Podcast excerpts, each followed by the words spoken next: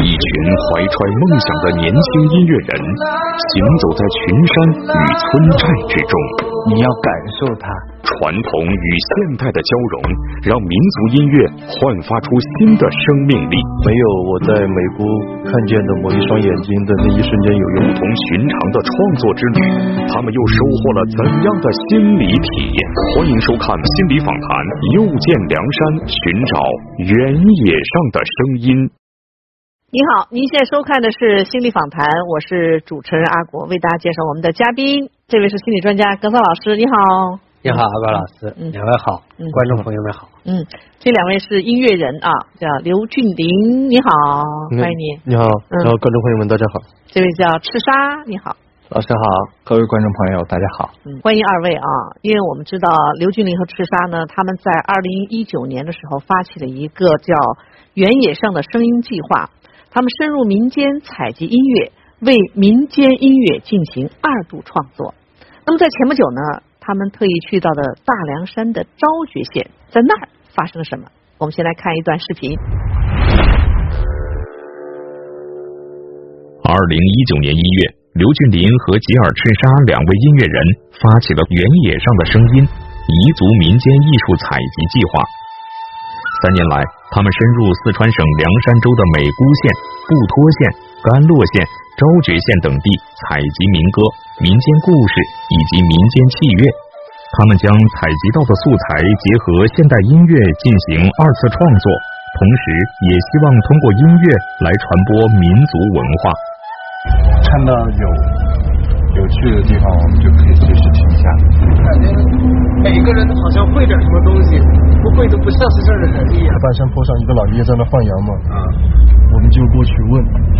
结果一问，然后话匣子一打开，他一放松，然后就给我们唱了特别多段阿都这边的高腔。嗯，哎呦哎呦，哦，这首就是凉山州的呃这种民间的歌曲的普及度还是比较高。你在路上随随便抓着年龄稍微大点的，你要问他们，他们基本上都会唱。我们在找就是这唱彝族传统歌曲的那个，不晓得村子里面还有没有人会唱。就是唱那种一一次传统那种，现在很少用，就那种那个阿爸妈才会唱的。是啊，基本上现在因为现在基本上是去打工啊，嗯，也很少有在这儿从事啥。嗯，唱歌啊，唱我。看我看什么呀？啊，看颜色。俺们吃，俺们就俺们吃牙齿了。我是没唱过那个噻。还得吃牙手，牙手。每次采风，刘俊林和赤沙都会来到乡村、田间地头，甚至进到当地人家里。走得越深入，越有机会找到生动鲜活的素材。但是寻访的过程却并不顺利。现在的问题还是和我们以前采访的一样，并不是没有。其实很多人他可能会那么一句两句都是可以的，但是我们现在没有办法让他开口。嗯嗯。那往下面再走走看看有没有？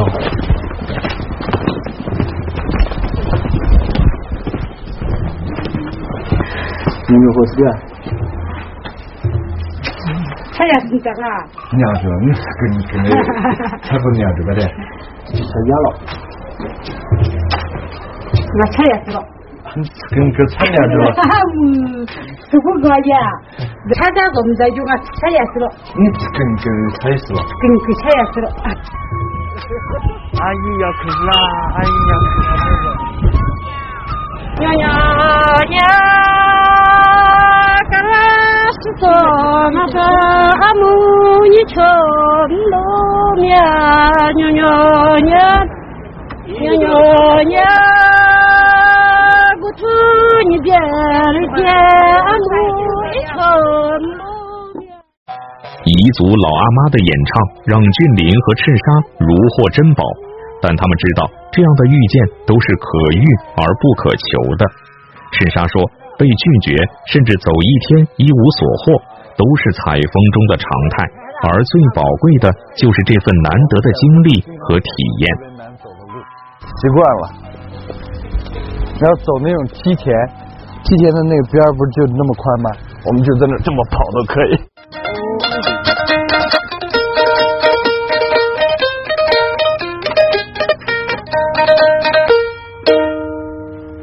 记录一下这首是《狂欢胡把记》。狂欢胡把记对对对。OK OK，一会儿把它写下来。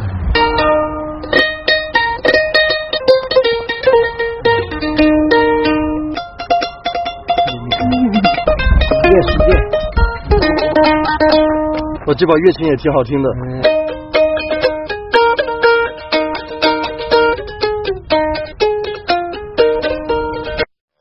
对于俊林和赤沙他们来说，民族音乐的节奏似乎有某种天然的魔力，听过就难以忘怀。所以，他们也想尽自己的努力，保留住更多的民族音乐，让这片原野上的声音用不一样的方式被大家听到。嗯，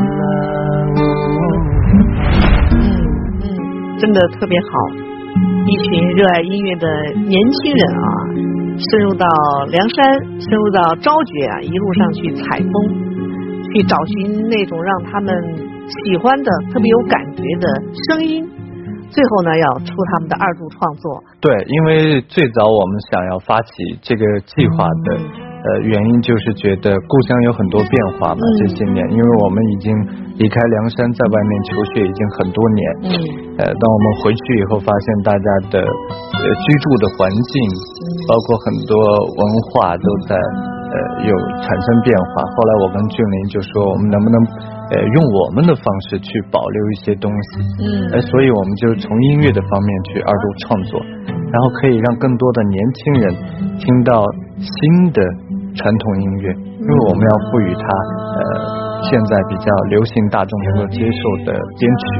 对，所以在凉山，我作为凉山的本地人，然后再加上我现在呃研究生在读的就是呃关于彝族民间音乐的这样的研究，所以我就冲到艺术人类学。对，艺术人类学，然后这俊林就负责音乐制作，哦然后我就我们就会交流一些文化、民族文化跟音乐上面的交融。新的传统音乐哈，用新的方式去演绎，去再现。我觉得你这个点抓得特别好，嗯你是基于什么想到的？呃，打个比方说，哭嫁歌，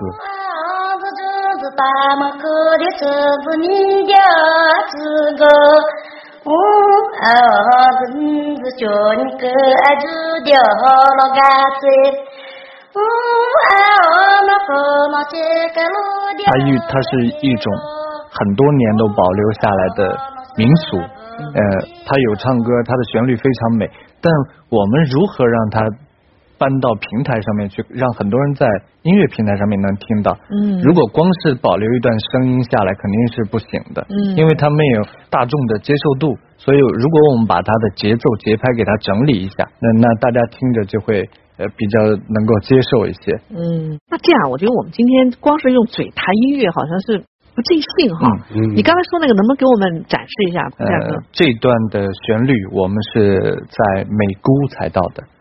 嗯、它的原声它是这样哼的，哦哦哒哒哒哒哒哒哒哒哒哒哒哒哒哒哒哒哒哒哒，它的歌词就比较节拍，嗯。没有那么固定，比较散拍一些。呃，他的原来的歌词，他其实唱的不是哭嫁这样的一个内容，嗯。它然后我们把他的节奏节拍有做改动，然后歌词我们有那个给他写新的。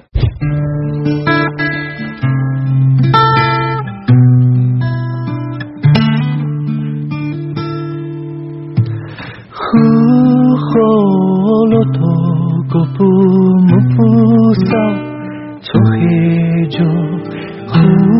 후호부터 마비 놀라오 해마포. 후호 아주 세실 군으로 두두려 후호 아이 아주 내 呼呼啦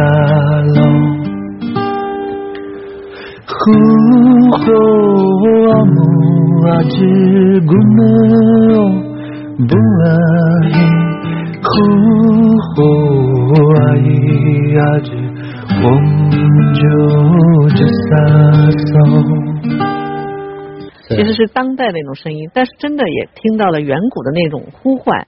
前面其实我们看了你们在采访当中，但是我们的其实拍摄的片段哈，大家看的很少。我觉得在这个过程当中一定经历了很多的东西，有没有特别想跟大家分享的？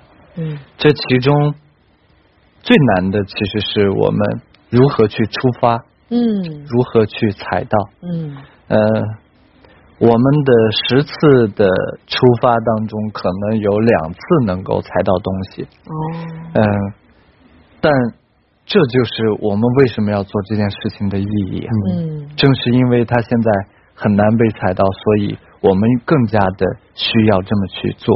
哦呃，我记得我们今年的嗯七月份在云南。嗯一个很偏远的一个山村，我们那天是从丽江开车开了九十公里，嗯到一个山上去采集、去拜访一位老人，就是从路上打听着去的。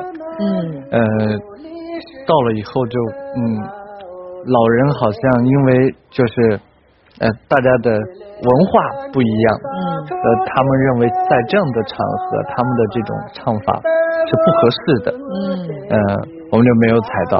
于是那天大家都比较沮丧，那是因为我们去云南的第一次采访。我说大家不要觉得难，因为这样的事情以后会更多。嗯你可能去很多次，你都查不到任何东西。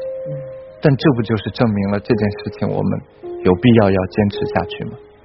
我们在一九年在布托采风的时候也是，我们约好了嗯要去，呃呃拜访这位呃毕摩，呃结果去了以后不在不在家，哦，不在家里不在家。对，然后我们就在门口等着，我们带了很多东西，嗯。带了很多牛奶啊，还有一些水果在门口等着，等了很久，我们觉得这么等下去不是办法呀，待会儿天快天就快黑了，只有临时调整计划。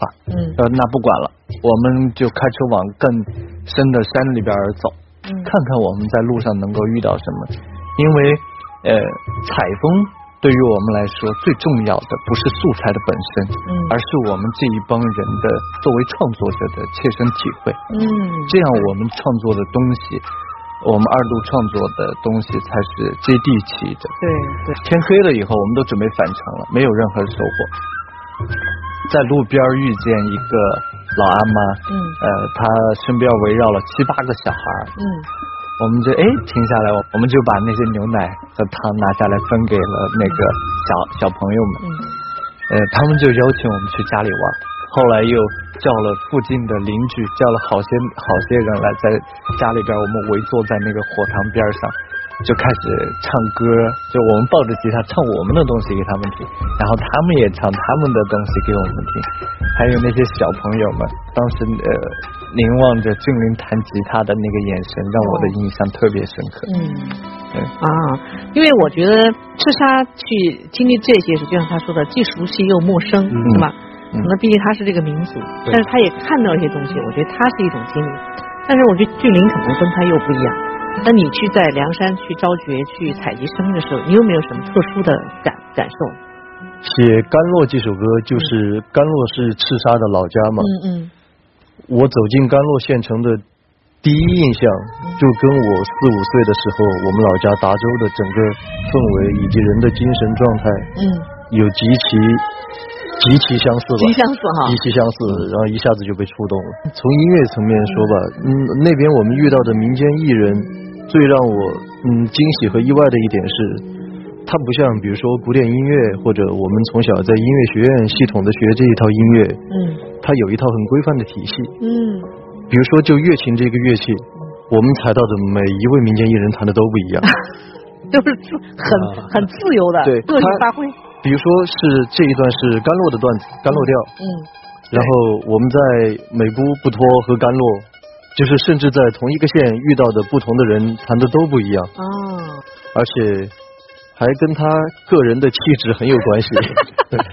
我印象最深的是我们在甘洛遇到过一个弹乐琴的民间艺人，嗯嗯。呃，他身材很魁梧，嗯。呃，他的乐琴拿到这里，嗯，一个非常自信的一个状态，是因为梁山的乐琴几乎是用手指弹，对，是这样的，对，像像是像是一个摇滚乐手。哦，然后当时我我在吃饭的时候，就在跟这位民间艺人交流的时候，嗯然后正好他带了他的乐琴嘛，嗯然后他就用带着嗯彝族味的四川话跟我讲，你既然对这个这么感兴趣的话，那我就把这个古调子传给你嘛，就像传一套绝世功夫一样。你学会没有？这个我跟他学了。很多个段落，而且我们带了音频设备嘛，采风，哦而且回来都会反复的听我们采到的这一些段落。啊，对对。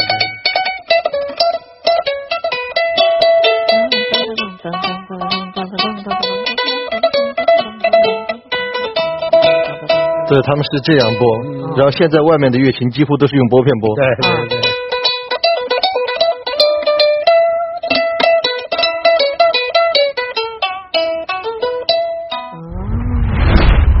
二零二一年八月，刘俊林和赤沙等人来到了云南省，以丽江、大理、楚雄、昆明为中心，深入到乡村，采集更多少数民族民间音乐。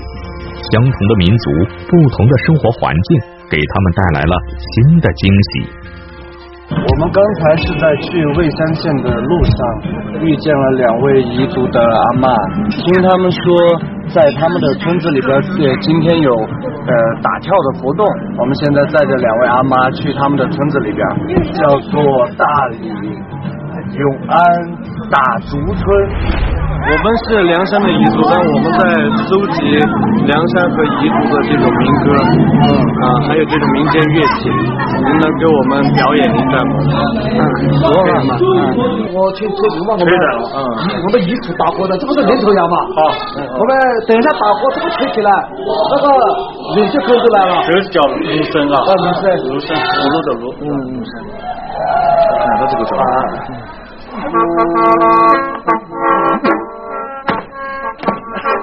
下面有请初一同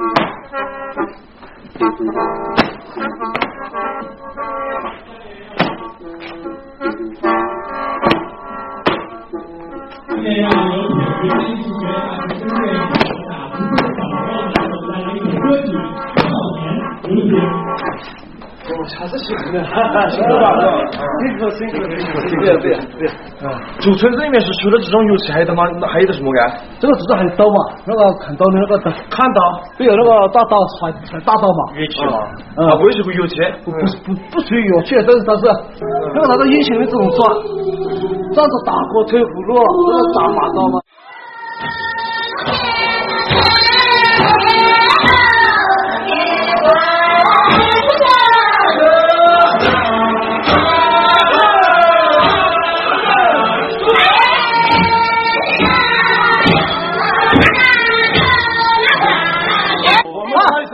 一首梁山的自救歌。OK OK，我老三。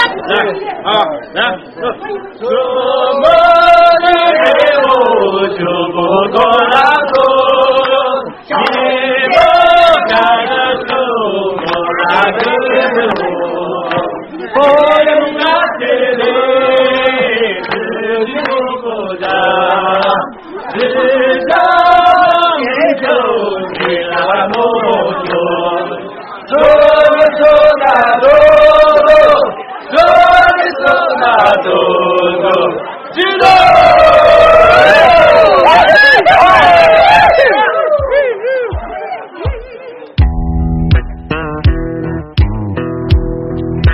打竹村的经历很奇妙，机缘巧合的遇见路边的阿妈，带我们到打竹村，跟着大家一起喝酒、跳舞、吃烧烤，让人很有亲切感。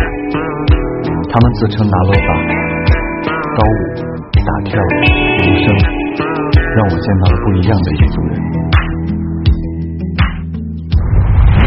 他们俩和他们这个团队，嗯从他们自己经历去体验作为核心的点，嗯，而不是功利性的要得到个什么，对，珍惜个什么。是因为用生命去看，用生命去体验，生命去融入。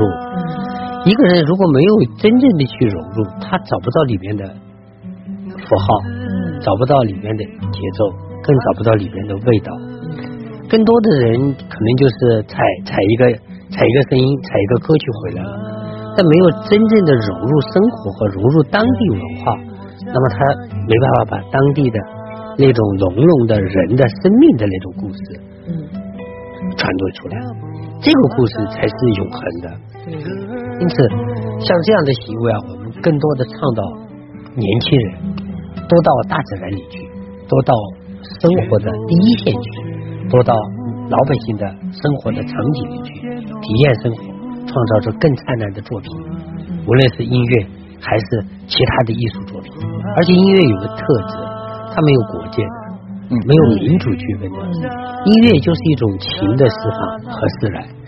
你看看，用音乐在震动并且呐喊的时候，就可以将压抑的心和堵塞的那个感觉释放出去。就这样，我们在看第二段片子啊，因为他们去那采风的时候，跟当地的时光者计划遇见邂逅，也碰撞出了不一样的音乐。我们来接着往下看，好不好？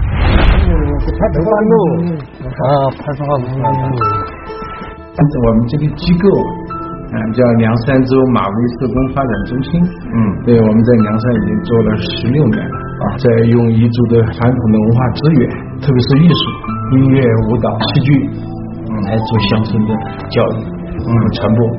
为了他们唱的几首歌，家喻户晓在凉山。因为你们可能还不知道，因为我们爱心班的孩子都是孤儿。嗯，对，都是孤儿，有的是双亲父母都去世的，有的是单亲，从小都受过很多心理上的创伤的。我们刚开始就是我们一传的骨干到学校去以后，教他们唱歌，会发现是就是最好的抚慰孩子们心灵的这个这个这这个东西。对孩子们，哎，唱歌唱就慢慢慢慢就开心起来了。他们对不对？那个时候，嗯，刚刚来的时候怎么想的？因为现在各地都好找到，就现在。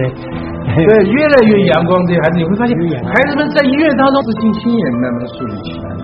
马威社工发展中心曾经把那些失去父母关爱的孩子集中起来，开办了爱心班，而且他们发现。音乐是抚慰孩子心灵，并让他们乐观自信的最好方式。为此，还专门成立了马威少儿艺术团。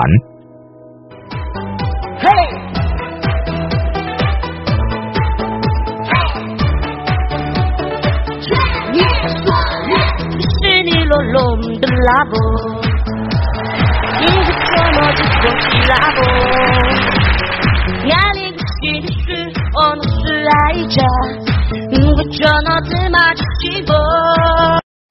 比乌力曾经是马威少儿艺术团第一批入选的孩子，这是二零一六年我要上春晚的舞台。自信阳光的乌力和莲渣妹妹感染了现场的每一位观众和评委。可以说，音乐不但点亮了他们的梦想，也疗愈了他们的内心。如今，乌力和他的同学们也在用自己的力量守护和宣扬民间文化。二零一九年七月，一个名为“小乌力时光者”计划的彝族少年音乐组合舰队，包含乌力在内，一共有六名成员。他们把自编自唱的民歌翻唱作品上传到了网络上。他们的账号收获了大批粉丝，有着相同梦想的刘俊林和赤沙他们来到了乌力所在的学校。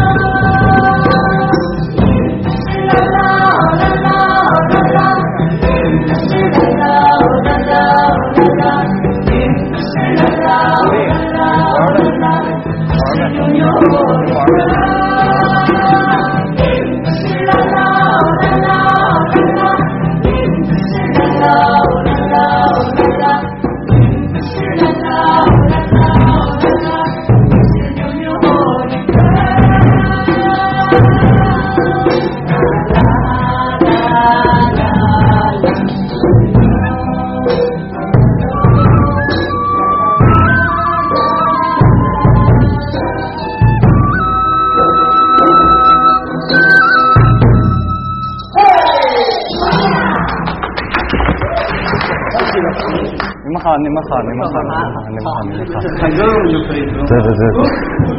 那个我们是受侯老师推荐，然后来找你们。哦，刚刚你们唱的真好，唱的真好，我们就听了听了。刚刚那首歌是自己写的，就是我。哦，自己写的是吧？原创歌曲。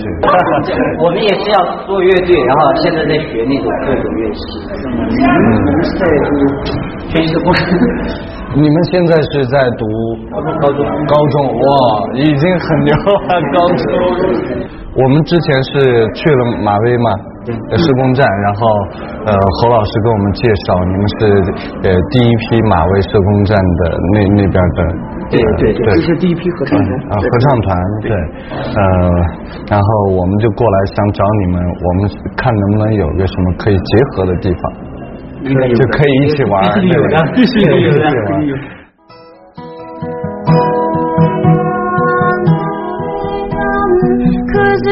是个啥？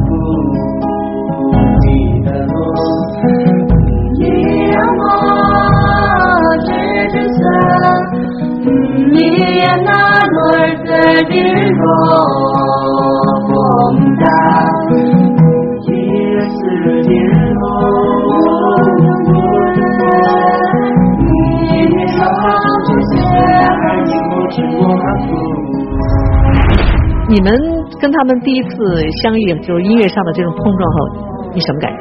呃，我我记得那天刚刚进入那个地方，听到他们的歌，我觉得这挺成熟的，对他们的呃他们的原创，哦，嗯，我记得我我我像他们那么大的时候，我不敢，我 根本没有这种尝试。他们其实最让我感到震惊的是他们人生的编配，嗯。嗯，真的不亚于嗯，就是所谓的专业的学院的这样的标准，哦。就是男生和女生，然后在整个音高甚至情绪的这种把控和衡量上面掌握的特别好，嗯。而且他们这种掌握的特别好，是源自于他们天然的东西，就是不是用那么多阅历像做算术一样去堆，嗯。就是他们肯定不是，显然不是用的这样的方法，对，这是最让我感到特别棒的一点。就那个天然的，对。有些时候可能是与生俱来的，对。你是学不到的，和但是有的，是吧？那个感觉，乌力，你看他某种程度上其实就在这个舞台上成长起来的孩子。嗯，他们其实因为是一个公益机构对他们的帮助嘛，大家看到马威是吧？他们是所以从小也是因为他们的特别经历，但是我我觉得虽然他们在小的家庭当中可能有一些缺失，但是真的是得到了大家庭的，而且社会的这种爱爱。和支持，嗯，而且就是因为这样的一种爱和支持，给他们的人生带来了另外一种境遇。他的性格很好，嗯我第一次见到他，嗯。他很很大方，性格也很开朗，嗯，对，老是跟我们开玩笑，跟我们一块玩，按理说哈，咱们因为咱们做心理节目，比如说有一些特别经历，可能就会自卑呀、对，是吧？但是看到陌生人，可能就不会那么自信。但是你在他们身上其实看不到这种，都觉得特别开朗。是他们几个都是，嗯。对于很多人来说，其实包括我我们自己，包括我和赤沙，嗯其实自卑是需要用很久的时间去解决的一个问题，甚至有的时候一生都解决不了。嗯嗯，就我个人而言吧，我感觉像乌力他们对于这个问题的解决，嗯，甚至就是走在了我们的前面。哦，对，真的，因为嗯，在打开自己这一方面，他他反正做的比我要好多了。哦，我们从这些特殊的群体的小孩身上看到了这样的行动，真正借助音乐这样一个媒介，借助互相在一起的一种亲情般的一种滋养和熏陶。嗯通过音乐内涵和音乐里边素材和音乐歌词给他们的一种滋养，嗯可以弥补到他自己从小有可能是在家庭，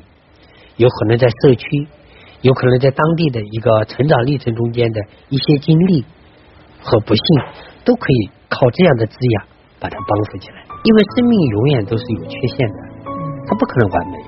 那么人生的所有历程也会有遗憾。当我们把所有的遗憾和缺陷变成我们独有的一种资源和资本，甚至是一种能量的时候，这个就是一种美育教育、德育教育。其实音乐像你说是无国界的，但是音乐其实最能表达人的性格是的和心理态度。老百姓有一句话，其实蛮贴切的：凉水解得心头火，歌声解得万般忧。这是音乐可以给人的一种疗愈。嗯而现代人，你看很多的人得忧郁的情绪，嗯忧郁的状态，嗯最后有些人还发展成抑郁症。嗯嗯那么如果会歌就不一样，会唱更不一样，因为它是一个原野的歌声，对不对？它唤醒的是原野的声音，嗯是他自己骨子里原始的声音唤醒了，他结合起来。那么有些人可能不是原始的声音，他就换下了原始的诗词。所以古时候我们有很多的在这个杜甫啊、李白啊，也他就靠诗把那种情怀表达出来，他没有朝内。心理学和我们文化类认为啊，忧郁的人他都是比较善良的，也是很聪明的，嗯他不像不想向外，嗯所以他朝内，所以把自己搞得很恼火。因此，我觉得更倡导大家喜欢音乐，嗯喜欢诗词，对不对？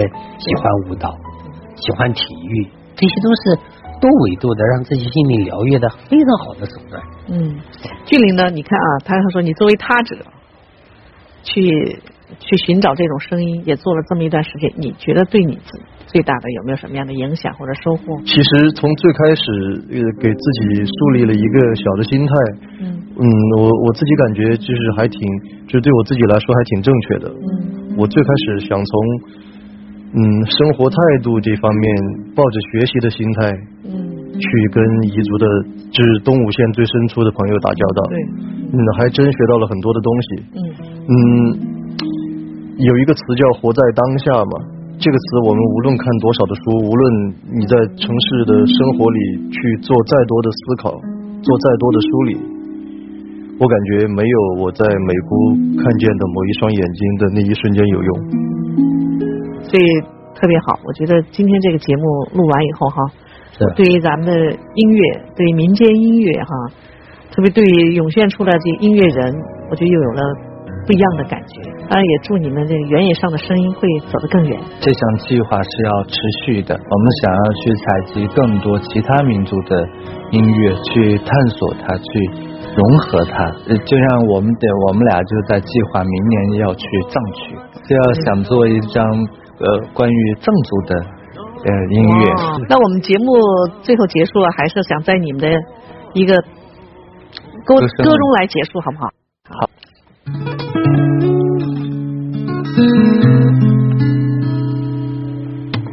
一路青云缓缓行走，斜阳西归两山头，一径径远山水间，儿时回忆流。我从故乡一路向南，经过你的故乡愁，全然忘了不深究，情歌眼帘有。乌罗罗，一乌罗罗，浪人四海来云游，和你听温馨的节，前路永无休。乌罗罗，一乌罗罗，我喝醉了你难受，行于途江山水间，此景可曾有？还有哎呀，不拉罗，嘿就不拉罗，不拉罗。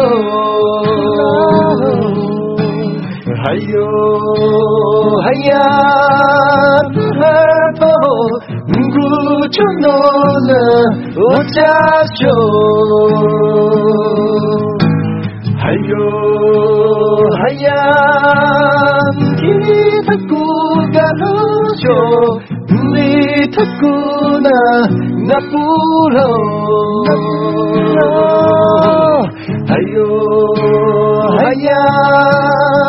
不。拉喽，也就不拉喽，不拉喽。